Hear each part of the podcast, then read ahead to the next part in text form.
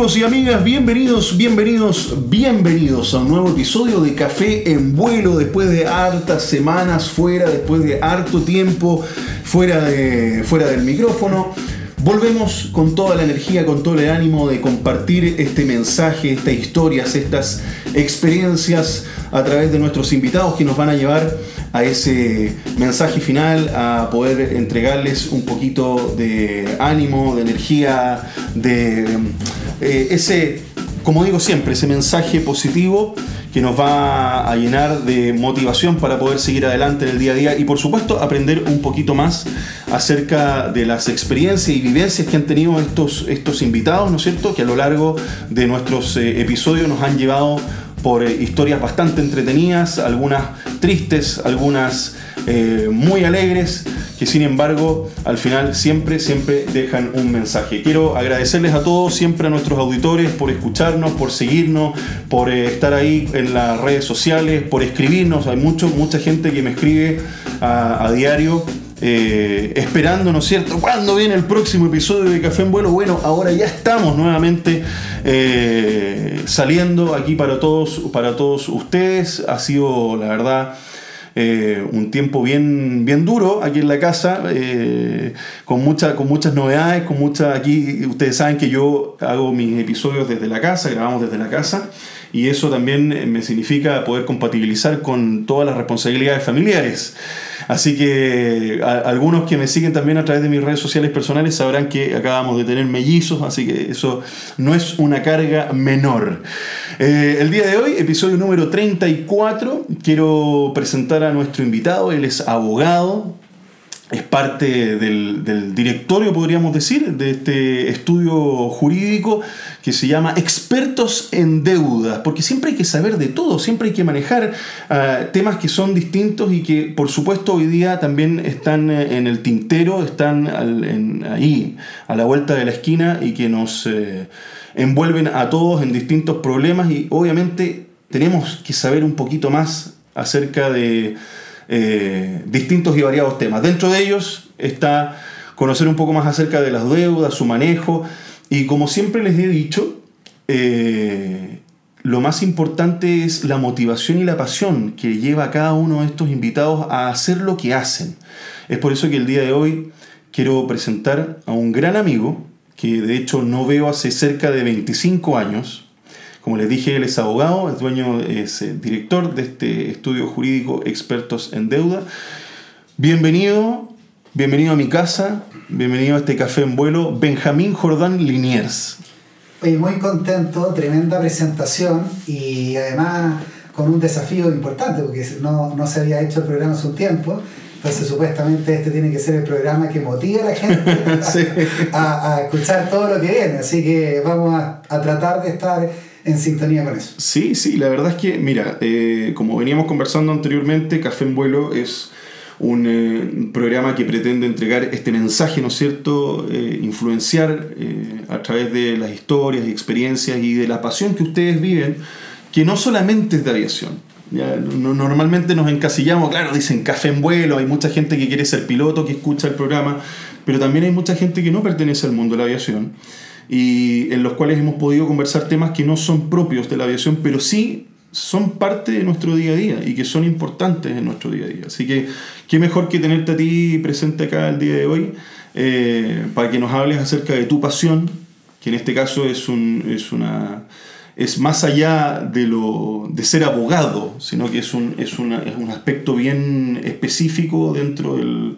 dentro del área de, de, ¿cómo decirlo?, de, no, del, del, rubro, del, del, derecho, las finanzas personales, etc. Así que, Benjamín, primero cuéntanos un poquito qué, cómo partiste. Tú, sé que tú partiste estudiando Derecho, obviamente.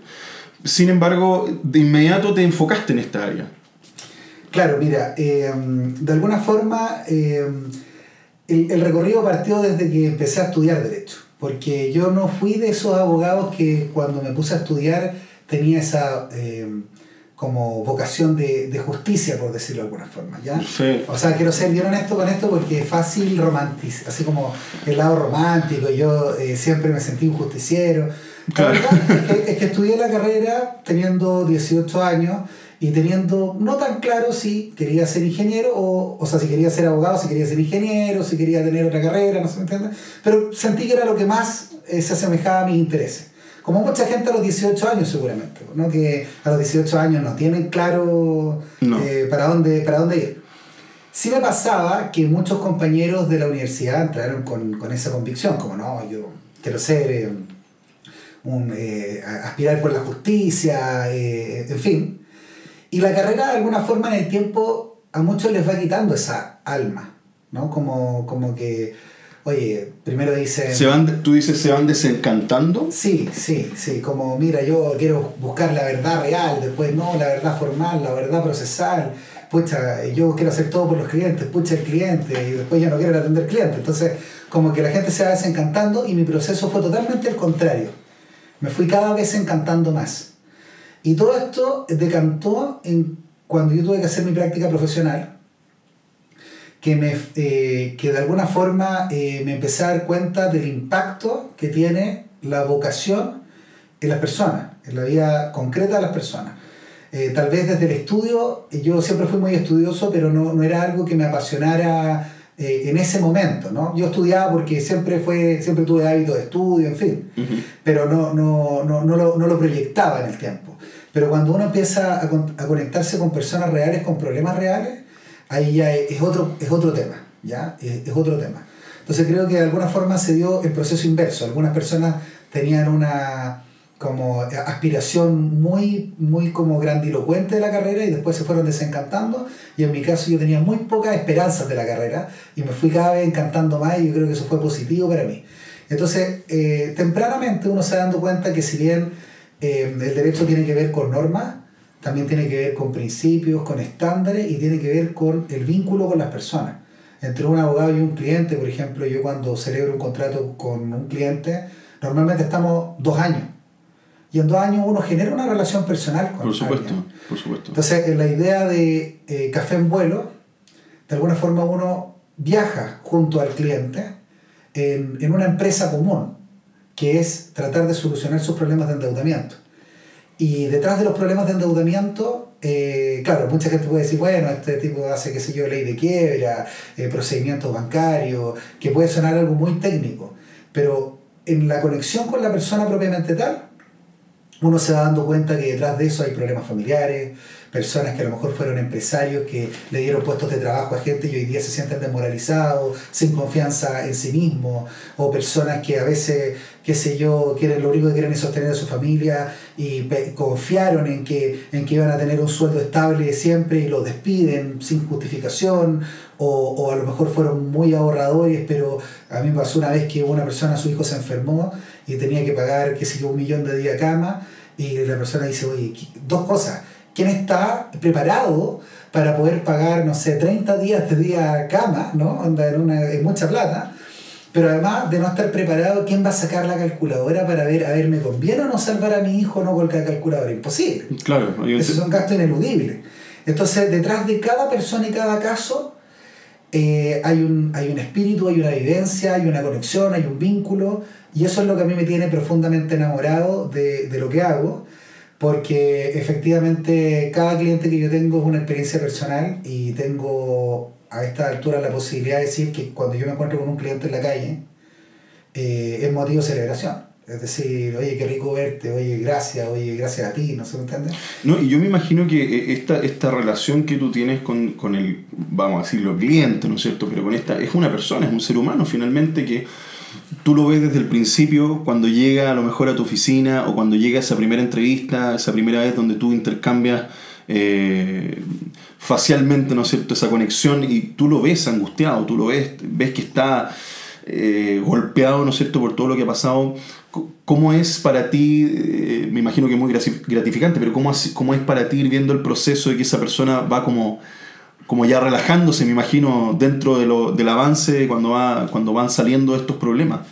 Mira, todo va decantando de manera muy paulatina, Sí. porque convengamos que los abogados no tienen buena fama, digamos, ¿no? Entonces, muchas veces Es que eso sí, eso era, lo- eso era lo que te iba a preguntar después, porque finalmente, a ver si relaciona las mismas preguntas, pero finalmente uno siempre dice, no, porque el abogado es, es una persona fría que uno necesita para que, te- para que vea eh, ciertos puntos, ¿no es cierto? Y que sea lo más preciso posible y ojalá ni siquiera verlo. O sea, Claro. hay gente que lo ve muy, muy frío. Sí, pues, eh, por eso en ese sentido, como en el fondo es algo paulatino, normalmente es algo paulatino, y cada vez esta relación va decantando en algo mucho más personal, mucho más íntimo, después, no sé, pues pasamos de, de, de abogado, así primero, normalmente te dicen eh, abogado, mire, yo le quiero comentar qué, y muchas veces ya después, oye, Benjamín, hasta Benja me ha tocado, ¿no? Claro, Entonces, claro. claro, porque uno ya va conociéndose, Sí, va pues, confiando, sí, sí. va teniendo un vínculo, la gente va, va viendo como uno también eh, eh, se lo toma como algo personal,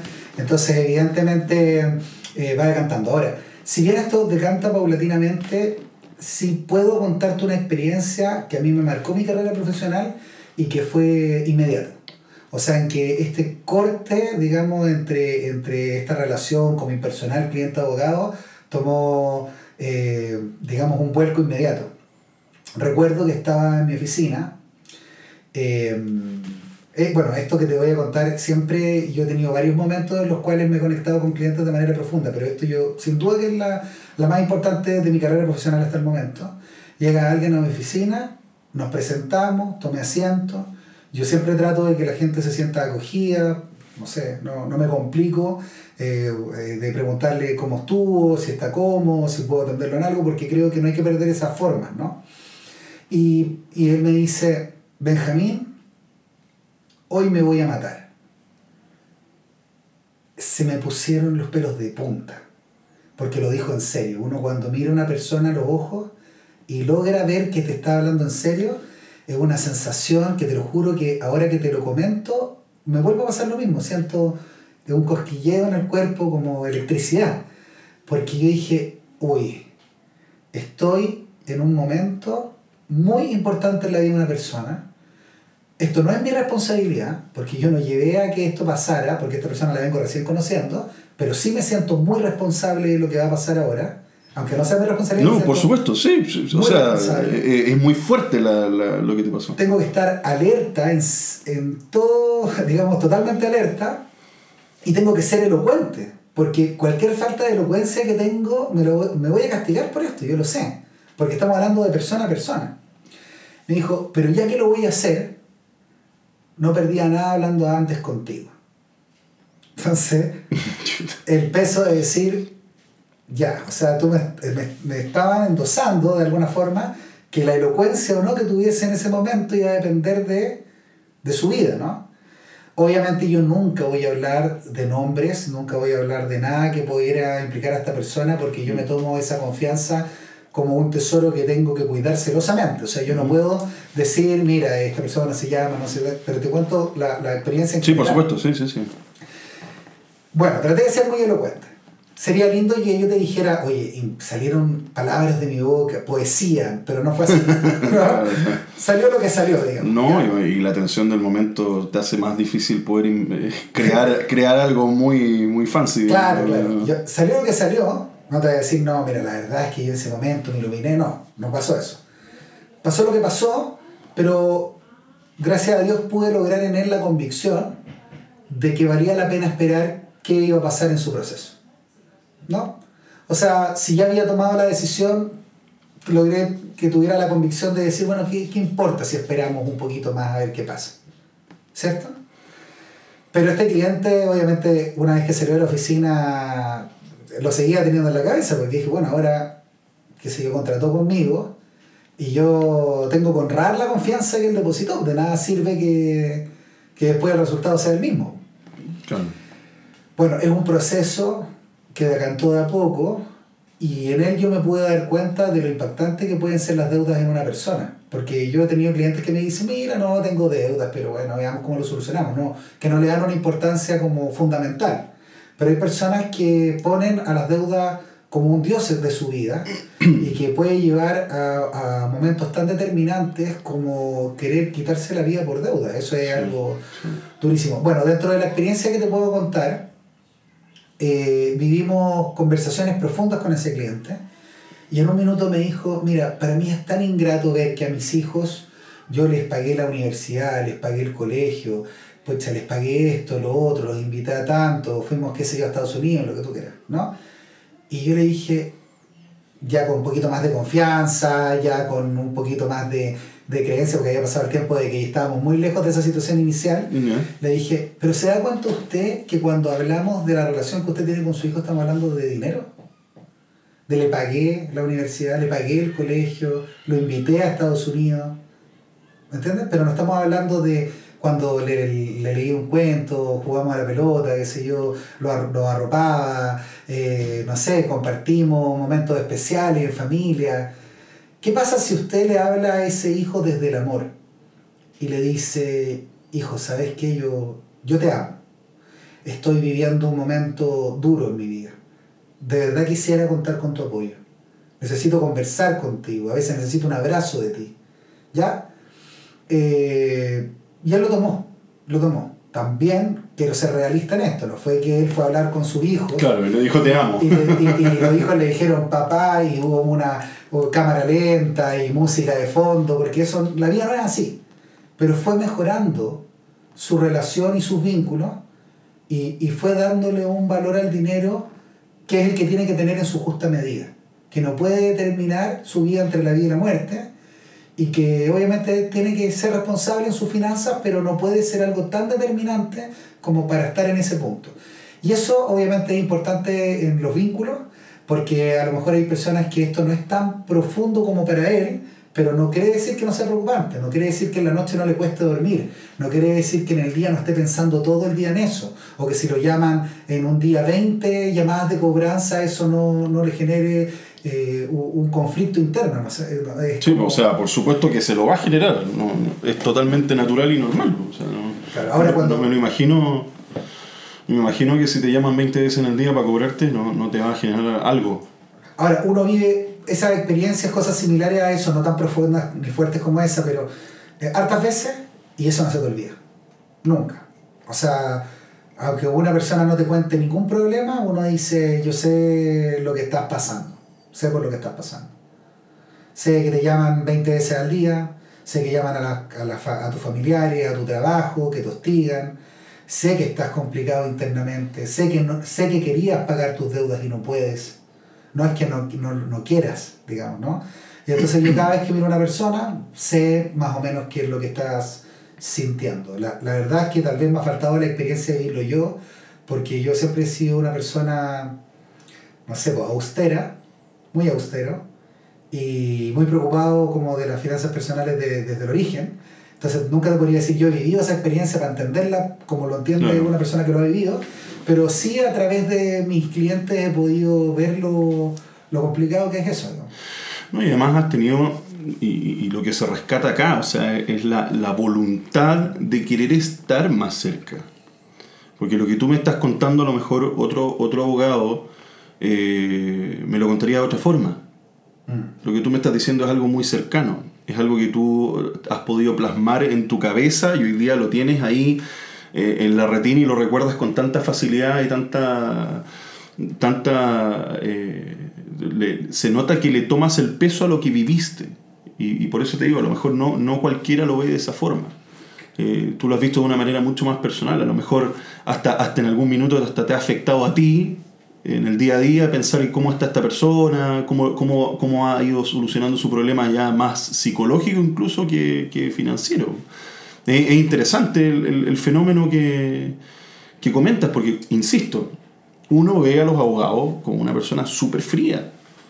Eh, yo nunca, nunca he tenido que recurrir a un abogado, pero, pero uno lo que, lo, que, lo que escucha como el general es, no, el abogado un gallo frío, un gallo que no, va a haber un par de papeles, te va a entregar un documento, vas a firmar algo y te va a ir a defender si es que tiene que defenderte, pero esto es totalmente distinto, porque aquí tú te envuelves completamente en la vida de, de tus clientes, a través de tu especialidad, que digamos el tema de las deudas, la finanza. Y, y fíjate que, y fíjate que es curioso, ¿eh? porque por ejemplo, desde el punto de vista, o sea, un piloto comercial hace su trabajo, que es un trabajo muy profundo, lleva a un montón de personas vivas de un punto a otro, en una máquina tremendamente compleja, ¿no se me entiende? Y, no, y, es, y es, sería curioso que, no sé, todos los pasajeros fueran a la cabina y le dijeran al, al piloto, oye, muchas gracias, ¿eh? de verdad, de corazón, te lo agradezco, en el alma, ¿no se me entiende? Sí. Y a los abogados, a mí me pasa. A mí muchos clientes me dicen, oye, de verdad, gracias. ¿Por qué? Por la poca fe que nos tienen a los abogados. Pues, en el fondo es como decir, uno confía, pero plenamente en que el piloto comercial te va a llevar de manera excelente de un punto a otro. ¿Por qué? Porque tienen otra convicción social, son, son bien vistos, no se me entiende, son gente profesional, ¿no? Cambio, muchas veces los abogados, un abogado se supega nomás y la gente te dice, oye, de verdad, muchas gracias, porque quiere decir que la estima o la esperanza que tenían de que uno se tomara esto con profesionalismo era muy baja, lo que ahora evidentemente hay que dignificar la profesión en ese sentido. Imagínate, imagínate lo que es para un profesional que te diga, oye, muchas gracias, pero eso es mi trabajo, si imagínate eso. Pero es que por eso te digo, porque, la- porque además el rubro en el que tú estás y la, y la forma, la voluntad como tú lo estás llevando eh, es distinta. Eso también nace de lo que tú aprendiste en tu casa, de, lo que, de, de cómo te formó tu familia. O sea, hay, hay un tema que es mucho más valórico que lo que tú me estás contando así como... Esto no es superficial, tú te has metido, te has envuelto en los problemas de las personas de otra manera. Y también por la vocación. que Y- creo- y- exacto. Porque exacto. yo creo que, por ejemplo, ¿por qué no les pasa eso a los pilotos comerciales? Porque no es como, mira, yo sabéis que un día estaba en la calle, me tropecé con una piedra y me hice piloto comercial. Como, como que uno tiene esa, eh, ser piloto, querer, eh, que le gusten, qué sé yo, los aviones, una cuestión que desde chico posiblemente uno coleccionaba aviones, soñaba con el cielo, es como que vibra con eso, ¿no se me entiende? Es como que es del día a día. En cambio que pasa que muchos abogados, y sobre todo nuestra generación, muchos les dicen, oye, eh, este, este cabro eh, es como bueno para hablar, qué sé yo, que estudia Derecho. Sí, papá, es que yo quiero estudiar literatura o quiero estudiar, qué sé yo, esto. Ya, ya, ya, ya, ya. No, no hablemos tonteras, usted tiene que ser abogado. Si le gustan los números, tiene que ser abogado por una carrera que te va a garantizar un buen pasar, en fin. Entonces, yo creo que está lleno de, de, de, de- personas que de alguna forma se encauzaron en esa, en esa carrera, pero no con una convicción como la que tiene un piloto. ¿Me entiendes? No como, no, porque posiblemente, a lo mejor me equivoco, a lo mejor es del prejuicio, pero se me ocurre a mí que un piloto es una persona que tiene mucha vocación. Mucha. O sea, mira, yo creo que hay, hay- claro, hay, hay carreras, hay carreras y hay estilos de vida, ¿no es cierto? Y, y obviamente, como dices tú muy acertadamente, y fue el caso que te pasó a ti, tú entraste y te comenzaste a motivar en esta senda que comenzaste a seguir. En el caso de a lo mejor un piloto comercial, es un gallo que ya desde antes tiene una pasión por los aviones, tiene una, hay una fuerza y una energía que promueve a que durante los años de estudio esto, esto se, se logre ir incrementando hasta uno llegar a sentarse en un avión. En el caso tuyo eh, fue al revés en el fondo. Claro. Eh, llegaste con una expectativa que a lo mejor no era la misma, pero a medida que fue pasando el tiempo y hoy día más que nunca estás motivado. Hoy día más que nunca tienes esa energía, esa pasión. Eh, y que hoy día lo haces tu estilo de vida. Sí. Entonces de repente uno ve esto como, no, es una carrera, es una car- la carrera de, la carrera de. A mí no me gusta hablar de carreras de, Mm. porque finalmente si tú quieres vivirlo desde el punto de vista tanto profesional como la intensidad del amor por hacer las cosas, entonces es un estilo de vida. Es tu estilo de vida. Es íntegro. Es íntegro entre, entre tu profesión, lo que dice a lo mejor un papel, y el cómo tú realmente te vas a desempeñar. Y, y eso va- también depende 100% de uno, de cómo es uno. Eh, entonces, estoy totalmente de acuerdo. Eh, estamos conversando aquí con Benjamín Jordán, abogado experto en deudas. Voy a aprovechar esta oportunidad para presentarte aquí a, nuestro, a uno de nuestros auspiciadores, porque no, no te lo había presentado. Mira, esto te quiero contar, aprovecho de contarte. Esto es AM Fast. AM Fast es una solución alimenticia que básicamente es, eh, son eh, cereales, ¿ya?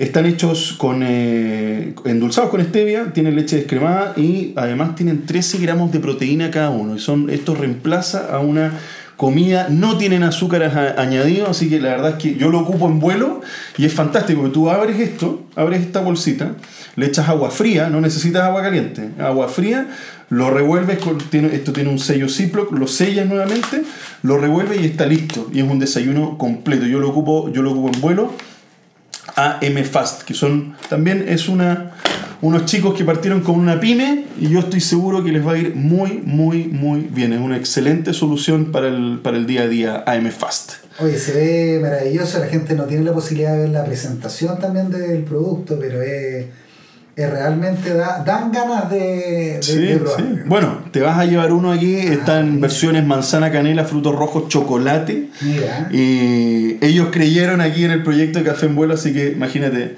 están acá con la presentación y, y- y auspiciadores oficiales desde, desde hace ya varios meses. Eh, Benjamín, experto en deudas. Cuéntanos un poco de qué se trata experto en deudas. mira eh, yo tuve una, una suerte, que es que de alguna forma desde que partí pude dedicarme a lo mismo siempre. Porque normalmente un abogado dice, mira, yo quiero ser un abogado laboral, un abogado corporativo, pero al final salen 4.000 abogados al año. Y no ¿En hay cuatro- serio? Sí, 4.000 abogados al año según los datos de los juramentos de la Corte Suprema. Y no hay 4.000 puestos de trabajo. Entonces el abogado... 4000, es que no te puedo ese número, yo no tengo. Wow. Entonces wow. lo que voy yo es que te entiende que el abogado que sale, oye, con que trabaje está bien, digo. O sea, no, no, no es como que diga, mire, no, no, yo si no consigo pega laboral, yo no trabajo, bueno, no voy a trabajar. Entonces, pues no, la gente tiene. Y yo tuve la suerte de entrar a un área que desconocía y que me apasionó desde el día uno. Entonces, no todos los abogados tienen, muchos abogados eh, se dedican un poco de todo, pero no son especialistas en algo en particular. Yo como toda mi carrera profesional me he dedicado a lo mismo, tengo la posibilidad de eh, haber agarrado expertise en esa área, ¿ya? Y con el desafío de que efectivamente uno va especializándose, o sea, eh, se ven temas de deudas hipotecarias, entonces tuve que tomar eh, especialización en inmobiliario. Se ven, por ejemplo, en las quiebras de empresas, balances, contabilidad, tuve que hacer un magíster en negocios. Entonces uno va especializándose. Y me tocó ser abogado del área, después gerente de una empresa que se dedicaba a este tema, que tenía presencia nacional, pero nunca quedé conforme con el trato, con el trato a los casos, con el trato a los clientes, me parecía que se podía ser mucho mejor. Y con la convicción de tener, de, digamos, de dar un servicio de la máxima calidad posible al menor costo posible, dije, ¿sabéis qué? Yo creo que podemos hacerlo y quiero jugármela por eso, ¿no? Y ahí eh, comenzamos con, con expertos en deudas, ¿ya?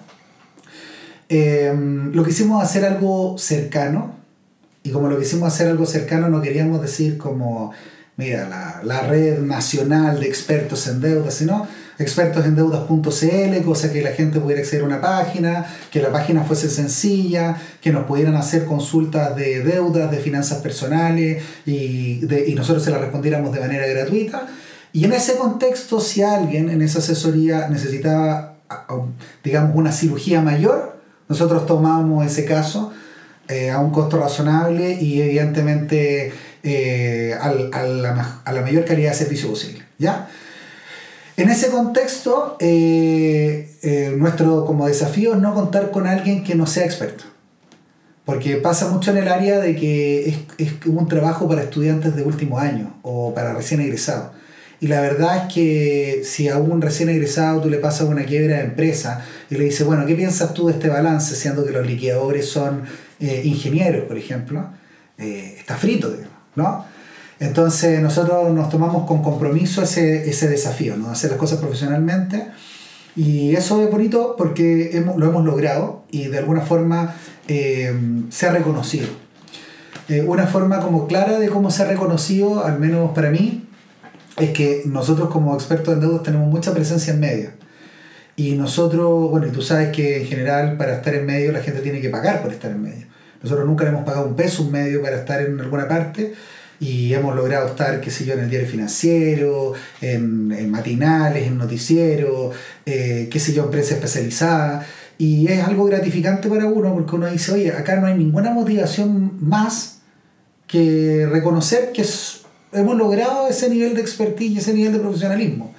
Y claro, no quedándose como con el caramelo de decir lo que es prensa, sí es como decir, de alguna forma, si, la, si el entorno reconoce esa expertise, es de alguna forma porque hemos, traba- hemos, hemos ido trabajando bien. Eso es como también como una especie de, de confianza que hemos ido adquiriendo. Y es importante para nosotros ese tema porque, porque en Chile existe muy poca educación financiera. Entonces a nosotros nos interesa llegar a comunicar eso. Por ejemplo, estoy, estoy de alguna forma acá, eh, en primer motivo porque, bueno, ya lo dijimos, yo a ti te estimo mucho, porque toda la vida, qué sé yo, recuerdos de, de la infancia, juntos como grandes amigos. Eh, pero también porque me interesa que la gente pueda tener más herramientas desde el punto de vista de las finanzas, de las deudas. En Chile hay 4 millones de personas sobreendeudadas y morosas. Y somos pocos habitantes. Entonces es un flagelo que está viendo mucha gente. Pero de todas maneras, o sea, eh, eh, eh, como dices tú, es un- ese es un dato duro que uno no puede desconocer. Sí. O sea, 4 millones de, de endeudados para un universo de cuánto, 17 millones y, y- y sacamos a los que realmente debiesen tener deuda y son bastantes menos, digamos, ¿cuánto? 12 millones, 10 millones, sacando a los menores de 18 años. no sé. Pero fíjate en esto, que cuando hablamos, o sea, antes de los retiros, eran 4.900.000, o sea, casi 5 millones de personas. Con los retiros a- hemos llegado a 4.100.000, ¿ya? Pero se ha visto un efecto rebote muy importante en el término del retiro con eh, efectivamente eh, que la gente se ha vuelto a endeudar. Entonces, claro, como que los retiros fueron un efecto placebo para algunas personas que durante un tiempo dejaron de estar endeudadas, pero ahora van a volver a estar endeudadas, ¿no? Entonces, ¿qué es lo que nos habla esto? Que si hay 4 millones de personas sobreendeudadas y morosas, no quiere decir que esas son todas las personas sobreendeudadas, porque día a día hay mucha gente que no está morosa, pero que hace maravillas para estar al día en el pago La bicicleta. Claro. O sea, muchas veces llega gente que me consulta y me dice, mira, yo no estoy en mora, ¿ya? Pero tiene el 80% de sus ingresos comprometidos en el pago de deuda financiera. Y yo le digo, ¿y usted con cuánto vive? ¿Con 100 mil pesos mensuales?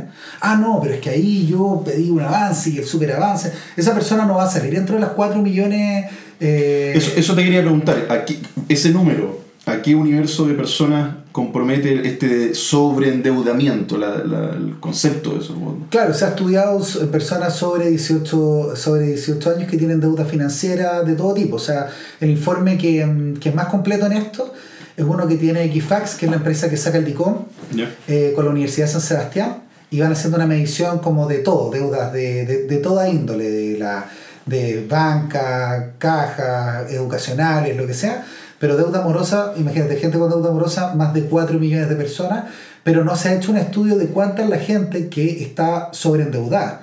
Y yo estimo que, en base a las consultas que nosotros tenemos, podría ser perfectamente, tal vez no el doble, pero sí al menos un 50% más. Porque eh, a nosotros día a día nos llama gente que está al día, pero, Claro.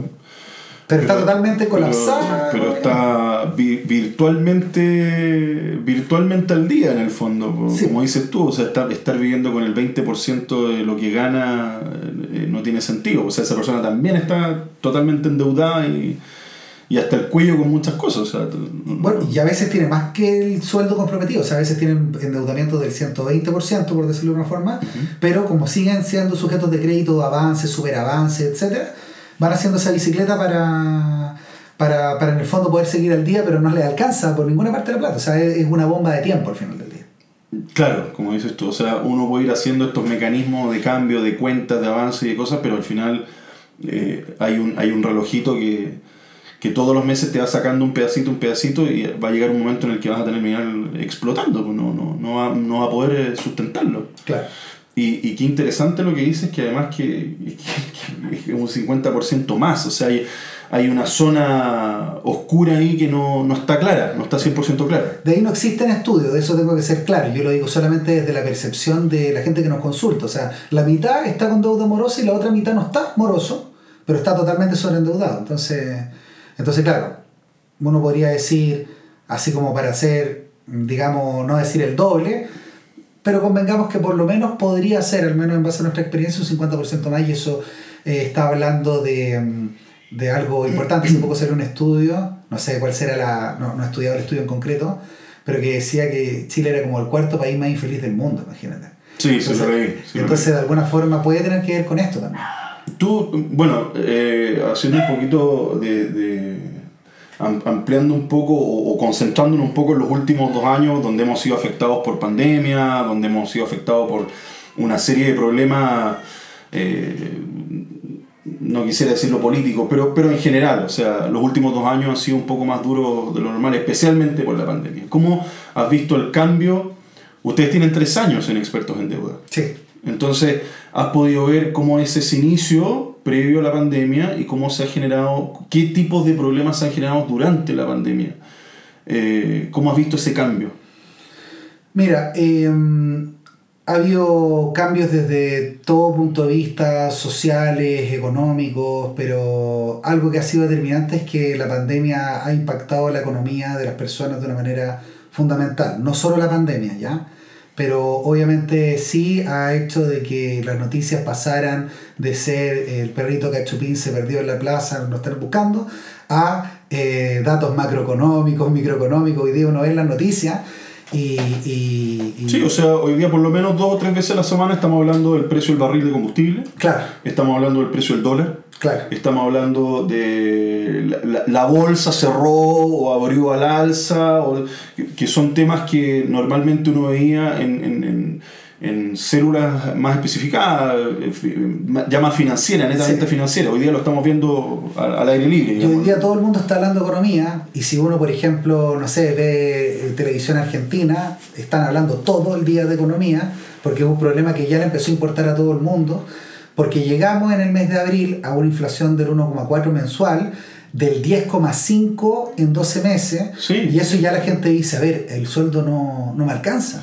Sí, no de, hecho, alcanza. de hecho, estaba leyendo que justamente en 30 años no habíamos sobrepasado los 10 puntos de inflación en el país. Claro. En 30 años. Y, bueno, y acá, fíjate, fíjate que acá es importante eh, resaltar ciertas cosas, porque yo creo que de alguna forma sí la, la prensa simplifica, sobre todo cuando se habla de inflación. Eh, normalmente te dicen, mira, por ejemplo, incluso en, en gente especializada, esto a mí me llega a sorprender bastante, porque de repente decía el, el presidente de la Asociación de Bancos e Instituciones Financieras, decía de que, de que casi que toda la, la inflación se debía a los retiros. Y la verdad es que la inflación, eh, en términos sencillos, ¿qué es la inflación? Es un aumento generalizado de los precios. Eso es. ¿Ya? ¿Cómo se produce? Obviamente, si hay exceso de circulante, exceso de plata, se produce inflación porque hay, mucha plata, digamos, ¿cierto? Y están los mismos productos. Entonces, en el fondo tenemos más billetes para intercambiarlos por los mismos productos, los productos suben de precio. Pero que haya, digamos, más dinero no es solamente el único factor de inflación. También está el factor de los problemas de las cadenas de abastecimiento.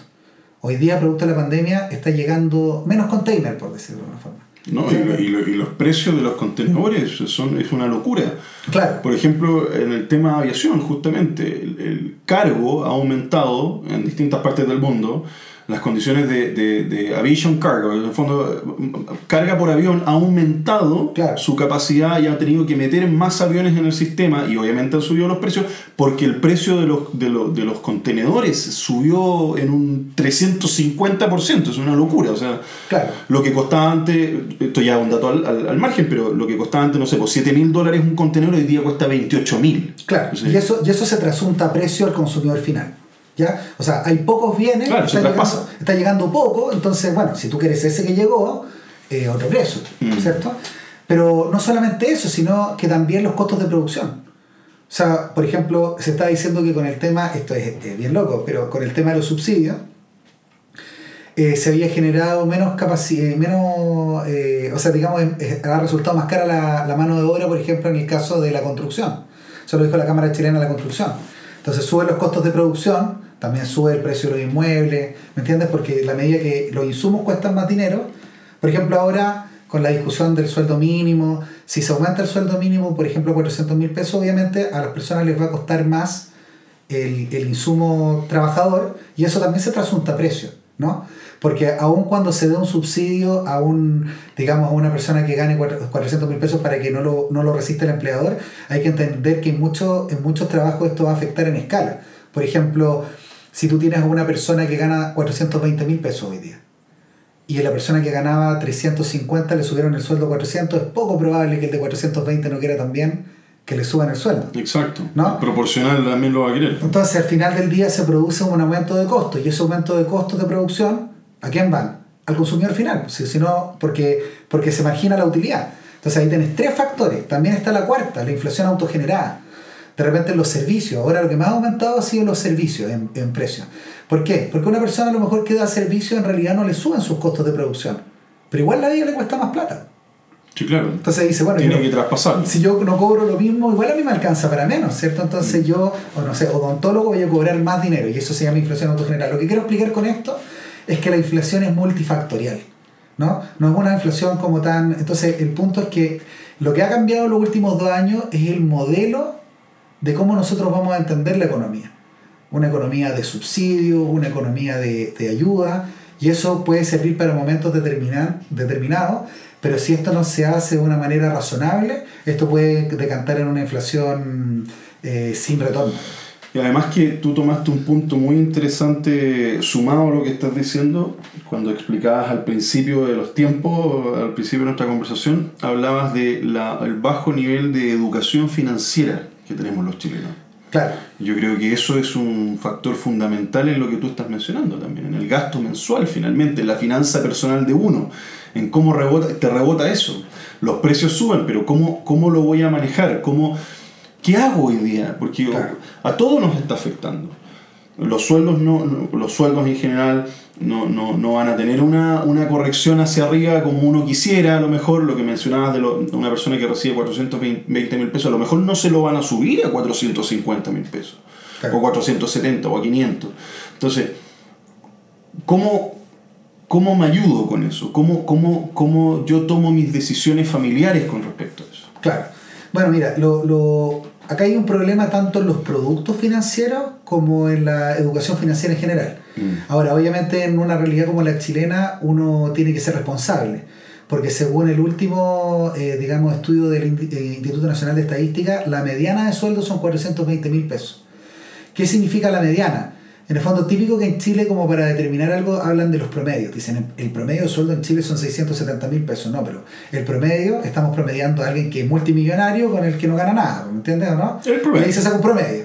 Pero lo importante acá es la mediana. Es decir, si dividimos los- eh, a los chilenos en 50 para un lado, 50 para el otro, ¿cuánto gana el que está en la mitad? ¿Me entiendes? Exacto. Y ese gana 420 mil pesos. ¿Ya? Entonces, esto es importante porque, por ejemplo, primero, si uno sube el sueldo mínimo a 400 mil pesos, podría quedar un 40% de Chile cesante. Porque la mediana de sueldo, el punto de equilibrio, está en 420 mil pesos entre los que ganan, o sea, en la mitad de los chilenos ganan 420 mil pesos. Entonces, si tú subes de manera exagerada, puede ser de que las pymes no puedan pagar y que efectivamente tengan que despedir. Hoy día las pymes, según datos del Ministerio de Economía, eh, representan, eh, en esto hay, hay mucha inexactitud, ¿ah? como que hay gente que da un, digamos una cantidad, otro otra cantidad totalmente diferente, pero según el Ministerio de Economía, entre pymes y mi pymes son el 47,5% de la empresa, ¿ya? Eh, o sea, digamos el 47, eh, del 47 pun- perdón, el 47,5% del empleo, eso es, ¿ya? Perfecto, ya. ya. Pero en productividad, según el Servicio de Impuestos Internos, son el 13% de la productividad. Entonces, ganan poca plata y dan mucha pega. digamos. ¿Me entiendes o no? Entiendo. Ya. Chuta, wow, ya. Entonces, en el fondo, ¿a qué voy? Que si tú extorsionas el margen de las pymes, bueno, ese es el resultado que puedes tener. ¿Me entiendes o no? El O resultado sea, que el, puedes el impacto es gigantesco. De hecho, según datos del Ministerio de Economía, en el primer año de formación de una empresa, 8 de cada 10 empresas fracasan. Y a los 3 años, 9 de cada 10. O sea, subsisten a los 3 años de una empresa, una de 10. ¿Me entiendes? ¿Por qué? Por la- el exceso de competitividad, por el exceso de impuestos, por, la, por las sinergias de mercado. Entonces, a, a- lo que hay, a lo que hay que entender acá es que de alguna forma desde la discusión pública hay una mirada poco eh, crítica y poco, poco profunda de estos datos. Y desde el punto de vista personal, pucha, a los, a los pymes les cuesta mucho salir adelante y a las personas también, porque convengamos con una persona que tiene un sueldo de 420 mil pesos y tiene una familia en promedio se entiende de cuatro integrantes, está bajo la línea de la pobreza. Entonces imagínate, ¿qué, qué le podemos decir a una persona que gana 420 mil pesos y tiene una familia de cuatro integrantes? Ahorre, imagínate, ¿de dónde va a ahorrar? ¿no? Entonces, ¿qué consejo? Ahorre, consiga otro trabajo. No, pero es, es que llega a ser hasta, hasta insultante, ¿no? Como... Pero totalmente. Ya, entonces- Es que totalmente. Entonces pongámonos serios. ¿Qué cosas, por ejemplo, datos uno podría decir de finanzas personales que deberían enseñarse en los colegios, en las universidades? Primero que la línea de crédito no es una extensión del sueldo. Hay mucha gente que dice, oye, tengo línea de crédito, empiezo a ocupar eh, la línea de crédito. Me como la línea, claro. Oye, educar en torno a los productos. Por ejemplo, yo siempre digo en torno a las tarjetas de crédito, que la tarjeta de crédito es la principal arma de doble filo del sistema financiero. ¿Por qué? Porque la gente dice, oye, voy a empezar a pagar todo en tres cuotas precio contado. Y no se fija en cuánto da el acumulado de cuota, por ejemplo. Y en algún minuto el acumulado de cuota se le desbanda y ya no tiene cómo salir de la, de la rueda. Claro. Eh, también pasa con las tarjetas de crédito, por ejemplo, de que la gente la ocupa para momentos especiales. Por ejemplo, Navidad. Dice, oye, los regalos de Navidad no tengo ni uno, entonces voy a pagar en tres cuotas precio contado. Y paga en enero, febrero, marzo. Después dice, uy, los gastos de marzo, matrícula, permiso de circulación, los voy a pagar en tres cuotas precio contado. Claro. Entonces, abril, mayo, junio. Oye, junio vienen las vacaciones de, de invierno de los niños y cómo va a bajar a los niños sin nada. Entonces, bueno, tres cuotas precio contado. Entonces, julio, agosto, septiembre. Oye, 18 de septiembre se celebra, pues viejo, ¿cierto? Y después, tarjeta de crédito y de septiembre, octubre, noviembre, diciembre. Ya estoy metido con la Navidad de nuevo. O sea, ¿Me entiendes? Entonces, estos ciclos de endeudamiento la gente no los distingue y dice, bueno, pero ¿qué me preocupo yo si la tarjeta es sin interés? O sea, es 0% de interés. Claro, 0% de interés si la pagas al día, porque si no la pagas al día, las tarjetas tienen el máximo interés convencional por mora. O sea, 36% anual de interés. ¿Ya? Wow. Por- esto por darte un ejemplo. Entonces, Sí, sí, sí. entonces la gente decía decir, ¿por qué no en los colegios o en la universidad enseñamos a qué es lo que es una tarjeta de crédito, cómo ocuparla responsablemente, qué es una línea de crédito, cómo ocuparla responsablemente desde el punto de vista de los productos bancarios? Porque ahí hay mucho desconocimiento y la gente dice, bueno, sí, más o menos me alcanza, pero, pero claro, no, no hay una conciencia de lo que se está haciendo. Y desde el punto de vista concreto de los consejos prácticos, pucha, hay poca conciencia de los gastos. Yo siempre para hacerlo de manera como sencilla, hablo de los gastos fantasma, los gastos, eh, los gastos vampiros, eh, y hablo como en general de los gastos innecesarios. Mira, por ejemplo, la gente no se da cuenta cómo en pequeñas cosas se le va un presupuesto. Y se han sacado, digamos, lo primero que yo recomendaría es siempre sacar un presupuesto y dar- darse cuenta cuánto uno gasta en gastos insustanciales. En, en- en gastos irrelevantes, en tonteritas. Estoy bien- Gasto hormiga. en gasto hormiga. En general es, al- es harto y si el sueldo es de, 100 de 420 mil pesos en la mediana, créeme que va a ser un impacto significativo. Pero también ver los gastos fantasma y los gastos vampiros. ¿Qué tipo de gastos son los gastos fantasma y los gastos vampiros? Son gastos que son seductores pero innecesarios. Por ejemplo, ¿cuánta gente no tiene muchos servicios de streaming? Y uno dice, ¿cuántos ves? Netflix. Bueno, entonces los otros, oye, 8.000 por acá, 8.000 por allá, 8, ya, vamos sumando. Claro. Después, eh, decir ya, eh, ¿cuántos seguros tienes contratados? No, mira, tengo seguros de por si llega un elefante y pisa mi auto. Bueno, no, seamos concretos. Hay, por ejemplo, mucha gente que tiene el seguro de estafa o fraude. Perfecto. Sí, ¿Ya? sí, sí, sí, sí. Y tú dices, bueno, que son 6 mil pesos. Sí, pero ese seguro de estafa y fraude ya no sirve desde que se cambió la ley y que los bancos tienen que responder. Entonces, aunque sean 6 mil pesos, no los pagues. Saca ese seguro, ¿no? Eh, bueno, tengo seguro de incendio, de gravamen, de no sé qué. Bueno, ya, o sea, saquemos las cuentas de cuántos gastos innecesarios tenemos y yo te aseguro que un presupuesto familiar podría cambiar en el orden de 50, 60 mil pesos, que a lo mejor, claro, para personas que tienen un buen pasar económico no es potente, pero para la realidad chilena, en donde la mediana de sueldo son 420 mil pesos, Es, es sustancial. es sustancial. Sí, sí, sí, sí. Qué increíble, ¿eh? Y, y, y eso que, imagínate, una mediana de 400, 420 mil pesos, o sea, realmente es bajo. Bajo. Súper bajo. Si- Siendo objetivo, mira, se- pongamos, seamos objetivos. A ninguno de los dos nos toca esa realidad. ¿Me entiendes? Pero no hay que desconocer que es importante, si nos tomamos en serio la realidad económica del país, tomar decisiones mirando a los ojos a muchos chilenos que, que ganan. O sea, lo que pasa es que al final, en, en- en la proporción también uno tiene que ser consciente de lo que tú estás diciendo. ¿sí? Sí. Ese es el tema. ¿sí? Es- Esto es para todos, independiente de que la mediana sean 420 lucas. Aquí 420, 600, un millón y medio, dos millones, hasta 3 millones. Eh, en, proporción, lo que tú decías, el tema del gasto hormiga, es que me voy a tomar el cafecito en el Starbucks. Es que voy a comprarle un dulcecito al hijo en el supermercado, en, la pasada del carrito, cuando uno pasa por, por el... O sea, al final, si uno no está consciente de estas cosas, la, la capacidad de, de tarjetas de crédito al final eh, no pasa por la gente que tiene que gastar 420 mil pesos. O sea, eh, Claro, eh, sí. Los productos que pueden tener, a lo mejor es una cuenta, vamos a hacer la realidad, pues, un producto, en el, no sé, pues, una cuenta en el Banco Estado, una cuenta vista donde reciben su platita, a lo mejor una, cuenta, un- una tarjetita para sacar plata, para girar plata, pero lo peligro también es en lo proporcional más arriba. El que gana un millón y medio de pesos, que ya tiene una tarjetita de crédito que le, le ofrece, no sé, dos millones de, de, de pesos en compra, con lo que decías tú, tres cuotas precio contado, 12 cuotas precio contado. pero Claro. al final compro tantas cosas en 12 cuotas, en 13, en 3 cuotas precio contado que al final me meto en un, en un queso ahí gigantesco. Fíjate que hay un estudio de la CMF que, que acredita de que mientras uno más gana, más gasta. Entonces el gasto hormiga, claro, el gasto hormiga de alguien que gana menos va a ser el cafecito, pero el gasto hormiga de alguien que gana más va a decir, oye, vi un, un ¿cómo se llama? Un, un vestón en Savile Row y está bonito, sí, cuesta 300 mil, pero está, me lo merezco. Y después dice, oye, ¿sabes qué? ¿No? Y después dice, oye, fíjate que hay unos pasajes re baratos a Argentina por el fin de semana y no sé cuánto, me lo merezco. Y también Sí. eh, ahí está la estrategia de las tarjetas de crédito, porque convengamos que la estrategia de, la- de los productos de tarjeta de crédito y todo es hacerte como, es un poco el me lo merezco. O sea, la vida es ahora.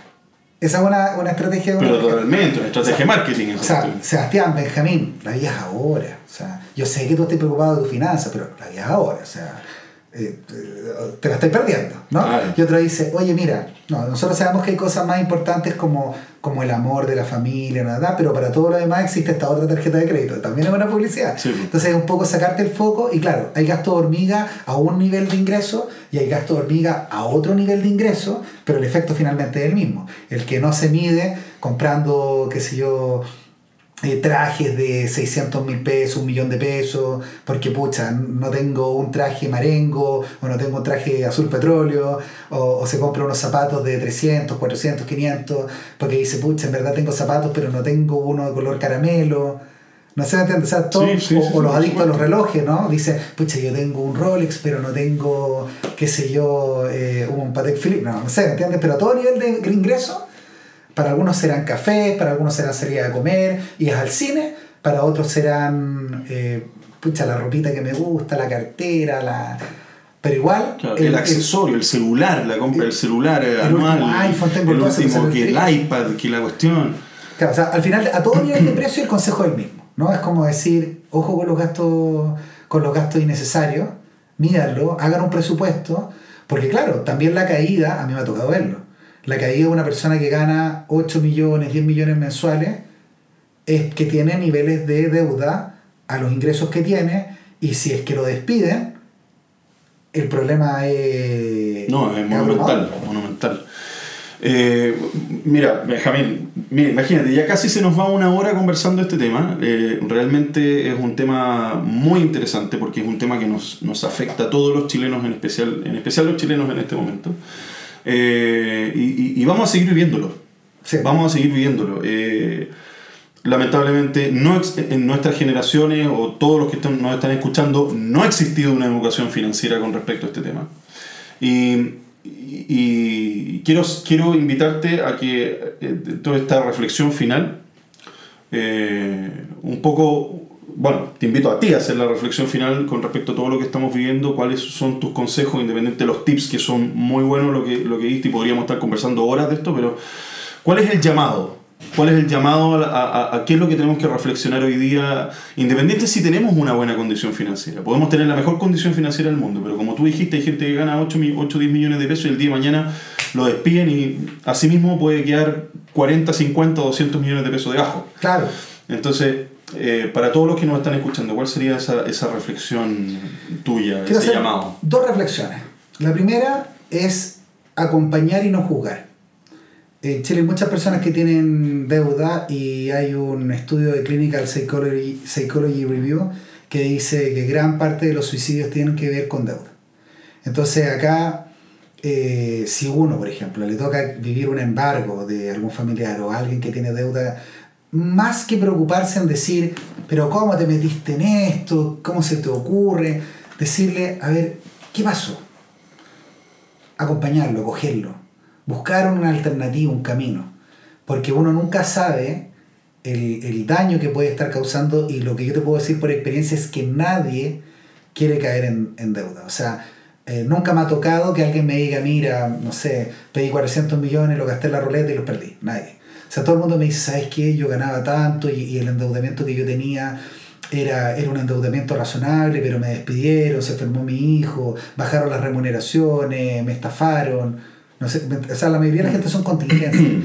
Entonces yo pienso que hay que entender que esto es un tema que genera estragos psicológicos potentes Si usted, o sea, si una persona lo está viviendo o conoce a alguien que lo esté viviendo, acompáñelo, no lo juzgue, busquen una solución conjunta, porque esto genera estragos psicológicos muy potentes. ¿Ya? Y lo segundo que te diría es que en realidad, como me decía un compañero de universidad en algún momento, lo más importante no es saberlo todo, sino tener el número de quien sabe. ¿Ya? O sea, es decir, Sí, es verdad, ¿ah? es verdad. yo no me sé todo, ¿no? Tú tampoco, nadie. No, oye. Entonces uno dice, oye, ¿quién sabe de esto? Ya, llamemos a este tipo. po. Oye, ¿qué- oye, ¿qué, qué? Entonces, existen plataformas como la nuestra, expertoendeudas.cl, en la cual uno dice, oye, ¿sabes que no tengo idea de este tema? Pero quiero hacer una pregunta, porque tengo un hipotecario, porque tengo esto, porque tengo esto otro, y quiero saber. Bueno, uno dice, ¿y dónde me informo? Existen plataformas como la nuestra en que la información es gratuita. Entonces imagínate, tú decís, bueno, lo voy a llamar. ¿Y qué pierde? Más allá de tener más información. ¿Me entiendes? Entonces hay que asesorarse, porque de alguna forma nadie se la sabe todo. Y como nosotros somos expertos en deuda, no somos expertos en medicina. Entonces si yo tengo un problema, un problema médico, voy a ir donde un médico, no voy a decir, no, mira, como yo, que sé yo, soy magíster en negocios, me voy a automedicar. No. Eso sería, Sí. no tiene nada que ver una cosa con otra. No, cada, uno, absolutamente sin ningún sentido. cada uno con su especialidad, ¿no es Sí, ¿cierto? sí, sí, sí. Bueno, bueno no- nosotros, eh, nosotros como pilotos comerciales, eh, los pilotos tampoco sabemos todo. Eh, sería, sería una mentira gigantesca decirte que me sé todo, absolutamente todo, y que los manuales me los sé de memoria. Pero sí es importante lo que tú dices, saber dónde buscar. Sí, pues. Saber dónde buscar.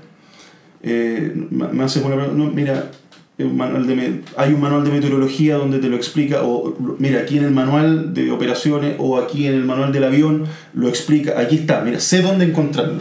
Y yo creo que también el llamado es a que a que entiendan que eh, ese problema que pueden tener estas personas o, o alguien que nos está escuchando hoy día es un problema común. O sea, lo hemos visto acá con los, con los datos que tú estás, estás mencionándonos hoy día. El, el tema del endeudamiento es un tema común, completamente normal y natural.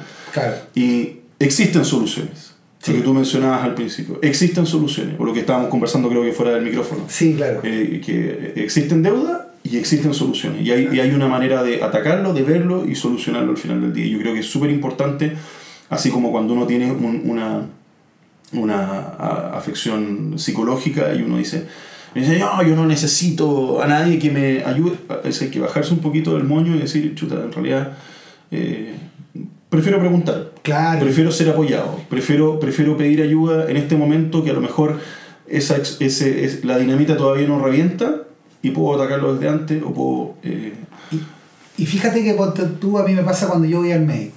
Te pasa que de repente ponte tú, tú sientes que tienes como, no sé, que el corazón te está latiendo más fuerte o que te, está, te duele la rodilla, que sé yo. Estoy al médico y te dice, mira, esto es lo que tú tienes y esta es la solución. Y a ti se te genera un alivio. que claro, O no, porque tú te, te duele la rodilla y tú dices, oye, es que ya no puedo ni trotar, troto y me viene una puntada en la rodilla. Y yo tenía una rodilla extraordinaria y no sé qué me pasó. Bueno, el típico, el típico ejemplo de que yo era extraordinario para la pelota, pero me lesioné la rodilla. Claro, sí, sí, no, pero te digo, uno va al médico y el médico te dice, y el médico te dice, oye, sabes que en la rodilla tú tienes esto y la forma de tratarlo es esta y eso te genera un alivio. Eso ya te genera un alivio. Entonces, si uno dice, tengo un problema económico, ya, saber que existe una solución cuál es la solución, o tener más criterios de juicio, es algo que desde ya te, te baja emocionalmente. O sea, te dice así como ya, tranquilo, hay un camino. exacto, exacto. Bueno, Benjamín, primero, antes de, antes de cerrar el programa, eh, agradecerte, agradecerte por haber venido. Eh, ha sido una conversación distinta a lo que plantea normalmente Café en Vuelo, sin embargo, el espíritu es el mismo.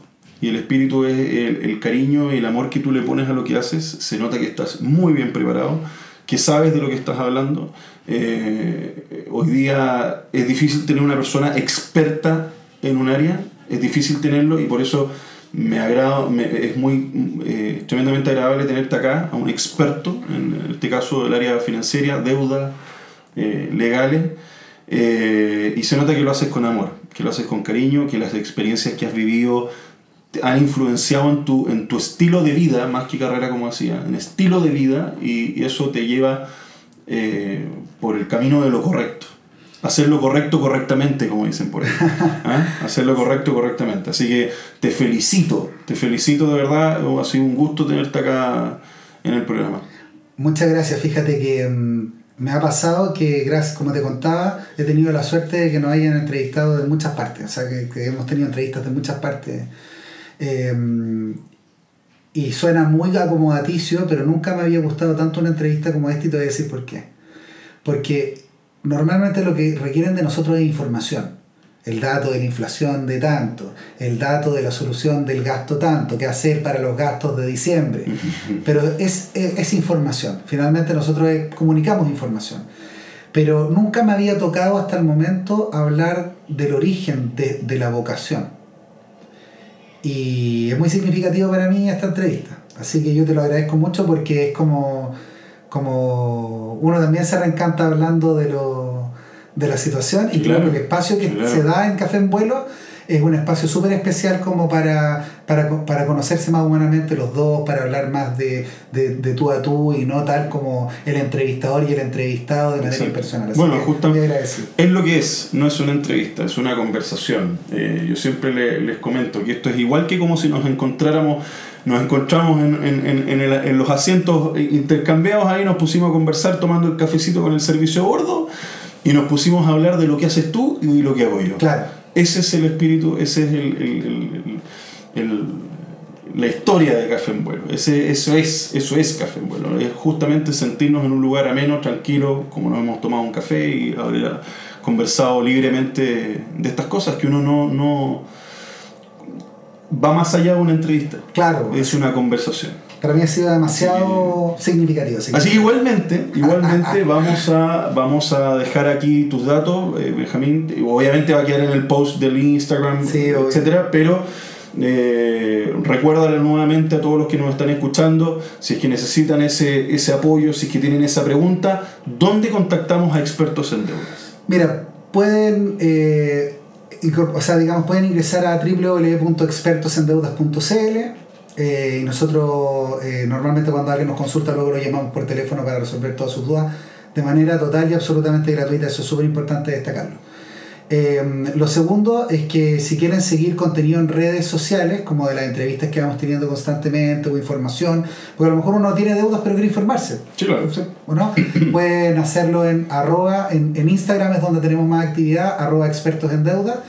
Y también, eh, la, digamos, mi cuenta personal es arroba Benjamín Jordán Liniers, por si alguien quisiera seguir también, en donde subo contenido en- de, de tópicos como financiero, deuda, y siempre es bueno porque eh, se, se suben cápsulas de entrevista en donde está como lo más relevante de... Claro, entonces uno en 30 segundos dice, ah, ya, se van dando los datos y uno se mantiene informado. Perfecto, perfecto. Oye, bueno, un gustazo nuevamente tenerte acá de visita en la casa. En la porque casa. gracias, finalmente ese, ese eh, es muy lindo poder tenerlos en la casa, no en un estudio frío, sino que acá en la Sí. casa. Sí.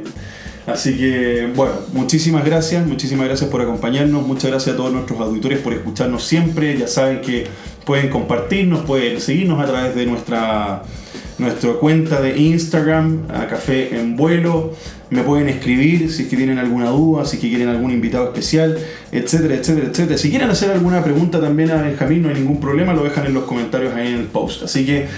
Como siempre, que tengan una excelente semana, un buen día, en el momento que sea que nos estén escuchando y nos escuchamos en un próximo episodio de Café en Vuelo.